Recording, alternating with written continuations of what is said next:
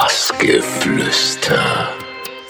Hallo, hier ist Monika Kruse und ihr hört gerade Bassgeflüster. Viel Spaß! Mein Name ist Chris Liebing und ihr hört Bassgeflüster. Mit Dr. Motte. Hi, hier ist Gregor Trescher und ihr hört das Bassgeflüster. Ihr hört Bassgeflüster und ich bin der Butch. Hallo, hier ist Claudia Gavlas. Hi, ich bin Oliver Untermann. Das ist Matthias Tanzmann. Hier spricht Dominik Eulberg. Hallo, hier ist Adam Port von Keine Musik. Hi, I'm Gail Stan. Hey Leute, hier ist für euch Sascha Bremer. Hallöchen, wir sind Tube und Berger. Und ihr hört Bassgeflüster. Mit Dirty Döring. Heute mit Karotte. Mit Kollektiv Turmstraße. Mit Teenage Mutants. Mit Oliver Kolecki. Mit Hosch. Mit Bebetta. Ich bin Boris Breischer. Wir sind Superflu und wünschen euch viel Spaß bei der Sendung. Mein Name ist Renkjavik und ihr hört Bassgeflüster mit mir, Yves und Simon.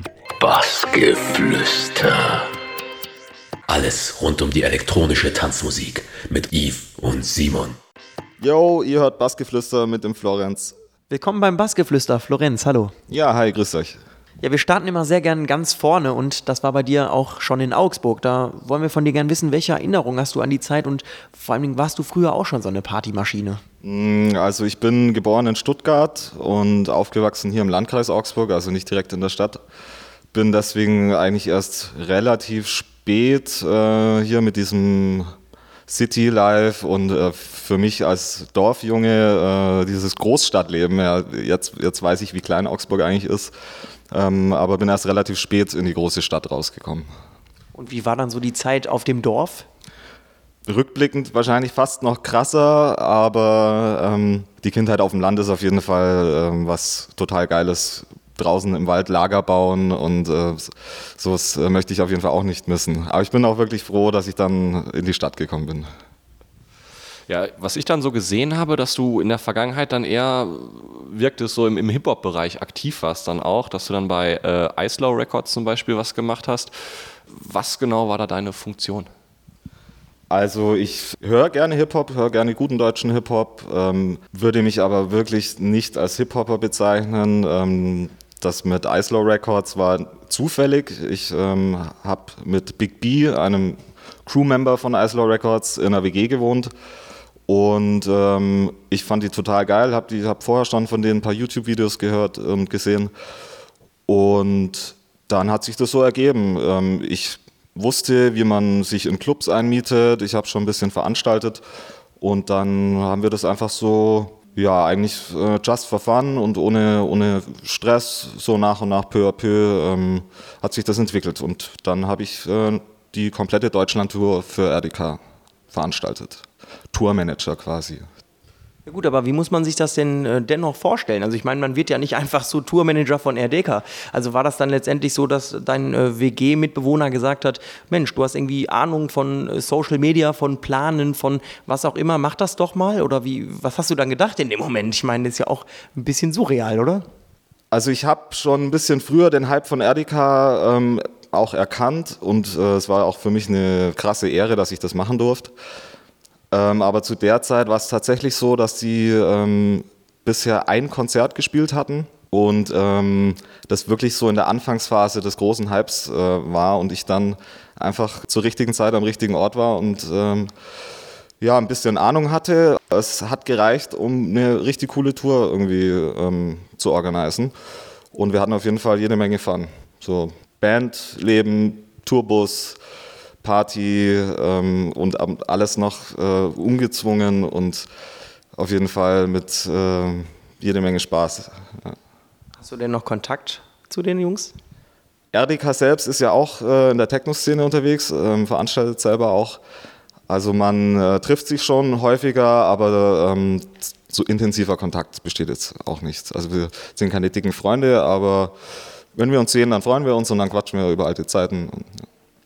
Wann fing das denn dann bei dir an, ja, dass du dich dann wirklich tatsächlich auch mit elektronischer Musik dann auseinandergesetzt hast?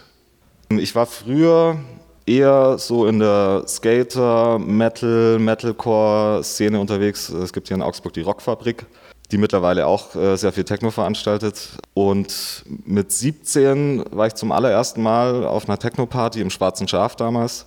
Und ähm, ich, das war dieser eine Abend und ähm, ich habe seitdem nichts anderes mehr gemacht, als Techno zu hören, Techno zu feiern, Techno zu leben. Und ähm, ja, es war für mich die Erleuchtung.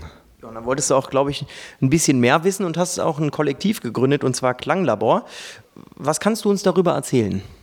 Das Klanglabor ist entstanden eigentlich nur durch die Tatsache, wir haben uns irgendwann einfach Equipment gekauft und zu Hause nach dem Club für uns aufgelegt und wollten einfach im, im Club Party machen und äh, gar nicht irgendwie DJ werden oder so, sondern halt einfach feiern und Spaß haben. Ähm, aber es wollte uns halt niemand buchen, keiner wollte uns buchen und dann haben wir unsere eigene Party gemacht. Ähm, das Klanglabor hat angefangen am Donnerstag, es war eine Donnerstagsveranstaltung in der Mahagoni Bar und hat sich dann über die Jahre jetzt eben ja, doch zu was Größerem und Ernsthafterem entwickelt. Aber angefangen hat es ähm, einfach so, ja, just for fun ja, mittlerweile eine äh, dicke Nummer, würde ich sagen, in Augsburg. Aber ähm, kannst du dich da noch so erinnern an den Donnerstag in der Maha Bar? War das auch so ein Moment, wo man mal Lehrgeld bezahlt hat, wo man vielleicht auch gesagt hat, ach du Scheiße, es sind irgendwie nur so und so viele Leute da, ich brauche noch die, die äh, kommen müssen, damit ich auf den Plus rauskomme oder äh, vielleicht auch was schiefgegangen ist? Ähm, das hat erst später angefangen. Äh, früher, das war wirklich total ähm, ohne Druck und äh, zwanglos wir haben da unsere Gage bekommen und das war ein total kleiner Raum. Also wenn da 20 Leute drin waren, dann war es auch schon cool. Der Druck kam dann erst jetzt später, wo man dann angefangen hat, immer größere Bookings zu machen. Und genau, aber ich habe auch Lehrgeld bezahlt, ja. Aber wie kann man sich das vorstellen? Ist das dann tatsächlich jetzt mittlerweile professionelle Struktur da drin oder wie viele Leute sind da drin involviert? Ist so unter so einem Kollektiv oder kann man das überhaupt noch als Kollektiv so bezeichnen? Also ich habe mit dem Klanglabor immer versucht, äh, neue DJs, junge DJs, äh, Nachwuchskünstler zu supporten. Ähm, habe vielen DJs, die in der Augsburger Szene mittlerweile einen festen Platz haben, zum allerersten Mal bei mir spielen lassen, denen eine Plattform geboten, die ähm, ja, mit meinem Know-how unterstützt. Ja, ist äh, denen auch einfach äh, ein Background äh, gegeben, ähm, war da immer offen, wenn mich jemand gefragt hat, hey, ich hätte Bock, in einer Crew zu spielen und so und auch halt eine Plattform in, meinem, in meiner Klammerinfo, also ein Label in, hinter meinem Namen stehen zu haben, da habe ich immer gesagt, okay, cool, herzlich willkommen, hier kannst du spielen und genau. Das Klanglabor habe immer ich selber gemacht. Jetzt seit ein paar Jahren ist meine rechte Hand der Christian Ostler, der macht auch meine Grafiken und meine Flyer. Ja, ansonsten, ja, im Endeffekt ähm, möchte ich das Klanglabor auch wieder radikal auch gar nicht mehr so diese Kollektivgedanke, äh, sondern ähm, ja, wieder zurück zu guter Musik, die mir gefällt und ja, ich möchte auch selber so, ich lege einfach auch selber gern auf und habe das die letzten Jahre vielleicht auch ein bisschen irgendwie in den, äh, ja, mich selber so ein bisschen in den Hintergrund gestellt. So, natürlich gebe ich mir dann immer so die gute Zeit auf meinen Partys, aber ich hätte wahrscheinlich ähm, auch schon äh, DJ-technisch vielleicht ein bisschen weiter sein können, äh, hätte ich mehr Energie äh, aufgewendet und genau. Ja, sprechen wir einfach mal über ein anderes Projekt und zwar Push. Ja, was kannst du uns darüber erzählen? Push war, wir wollten einfach was Neues machen. Äh, das war mit dem Christian Feckler, das ist auch der Inhaber von dem Tonträger und der Veranstalter von Augsburg Allstars. Und ähm, wir haben schon lange ein gutes Verhältnis miteinander. Das war lustigerweise einer derjenigen, der mich früher nicht buchen wollte, ähm, wo ich noch jünger war. Das war auch immer dieses, er mit einem Plattenladen, ich mit einem Controller, so muss er mich fast äh, ablehnen. Äh, wir verstehen uns mittlerweile super und haben da eine gute Beziehung und wollten einfach irgendwie was zusammen starten. Der Gedanke dahinter war einfach äh, Qualität, gute Musik, ähm, schönes Design. War eigentlich geplant im Schwarzen Schaf damals, das hat dann doch nicht geklappt. Und ja, ich äh, weiß ehrlich gesagt auch jetzt gar nicht, warum, was der Auslöser war, dass das jetzt so ja, so nicht mehr besteht. Ja, wollen wir einfach ähm, auf die Kantine zu sprechen kommen. Da sitzen wir jetzt auch gerade. Ähm, du spielst regelmäßig da. Irgendwie, wie kam das überhaupt äh, zustande, dass du hier reingekommen bist? Ich meine, viele träumen, glaube ich, davon als Augsburger, kleinere DJs auch, dass sie das machen können und du kannst es. Wie, wie ist es zustande gekommen? Also ich bin damals nach der Mahagoni Bar, habe ich angefangen im Ideal zu veranstalten. Den gibt es leider mittlerweile nicht mehr. Äh, Gab es auch jetzt schon, ähm, war dann kurze Zeit Glycerin, jetzt ist es Bungalow. Und ähm, ja, der ist leider irgendwann, weil es schwierig war, ähm, pleite gegangen, kann man so sagen. Ja, und ich habe mich nach einem neuen Zuhause umgeschaut. Und die Kantine hat mich mit offenen Armen empfangen und seitdem bin ich hier und will auch nicht mehr gehen. Schön gesprochen. Äh, kommen wir mal ein bisschen dann zu dir musikalisch auch wieder. Äh, wir haben also bei dir natürlich auch ein bisschen gestöbert, was wir da so finden. Und dann waren da viele Bereiche, sei es Deep, sei es Minimal, sei es Techno. Ähm, es gibt ja auch viele andere DJs, die dann eher sagen, äh, ich, ich mache diese eine Sache und grenze mich da auch ab. Wie sieht das bei dir aus? Bist du da eher so ein Verfechter, sage ich mal, der elektronischen Vielfalt oder siehst du es auch wichtig an, dass man da Grenzen zieht? Nee, ich bin da total offen äh, und open-minded. Ich ähm, habe auch Phasen, wo ich einfach mal ruhigere Musik hören möchte oder Phasen, wo es einfach, wo es mir ein bisschen härter und verspulter gefällt. Und das hat auch immer ein bisschen was mit meinem, mit meinem eigenen Wohlbefinden oder mit meinem eigenen äh, Zustand oder so. Wenn mich, klar, wenn es gerade mal irgendwie nicht so gut läuft, dann ähm, wirkt sich das dann auch auf der Musik oder in der Musik aus. Und ja, aber auch wenn ich, ähm, ich tue mir richtig schwer, ein, zwei, drei Stunden lang wirklich den gleichen Sound zu spielen. Das wird für mich total langweilig und ich brauche da einfach Abwechslung und ich brauche auch äh, Upper und Downer und ich will auch mal eine rauchen gehen und ähm, genau, so ich sitze dann zu Hause und stelle mir vor, ich würde auf dem Dancefloor stehen und wenn ich irgendwie eine halbe Stunde lang äh, geschwitzt und gedanced habe, dann brauche ich auch mal irgendwie eine, eine Ruhepause. Und genauso spiele ich auch. Also als würde ich auf dem Dancefloor stehen.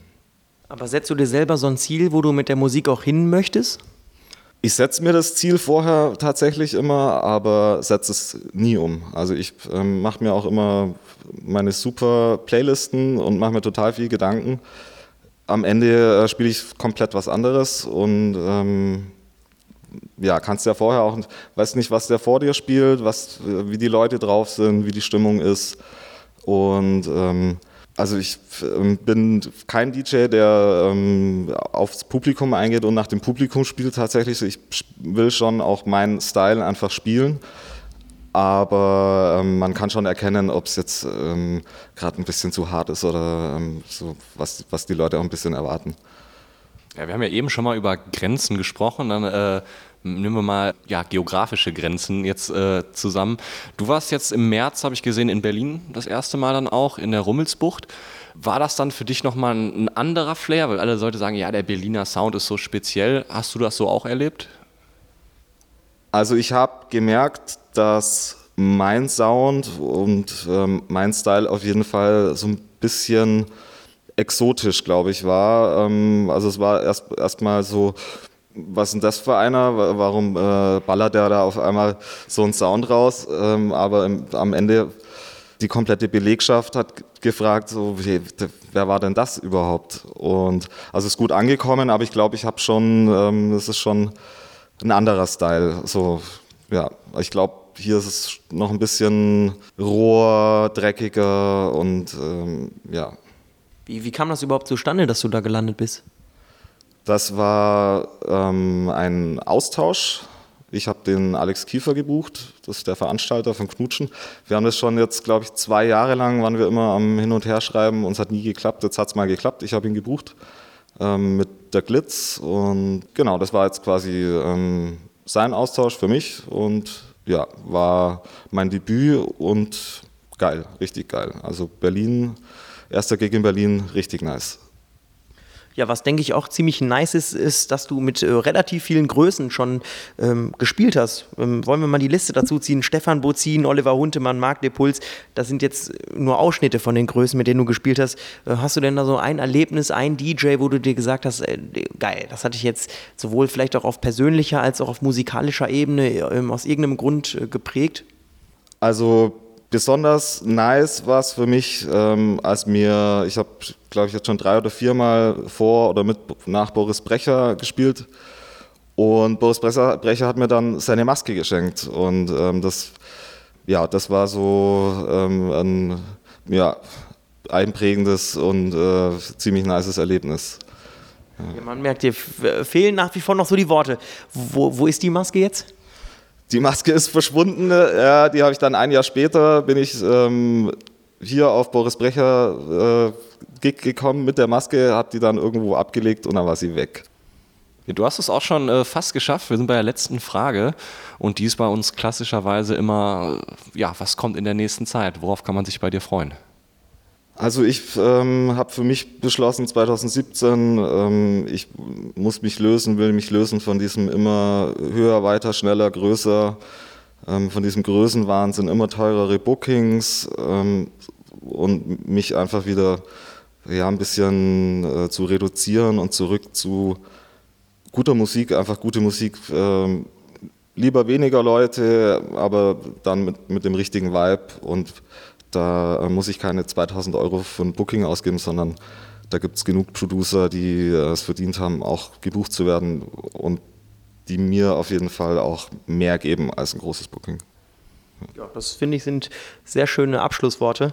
Ähm, an der Stelle ähm, wünschen wir dir natürlich auch weiterhin mit allem Vorhaben alles Gute und danken natürlich dir auch für die Zeit bei uns hier beim Bassgeflüster. Dank dir. Ja, vielen Dank euch und äh, euch viel Spaß mit meinem Set. Danke. Bassgeflüster.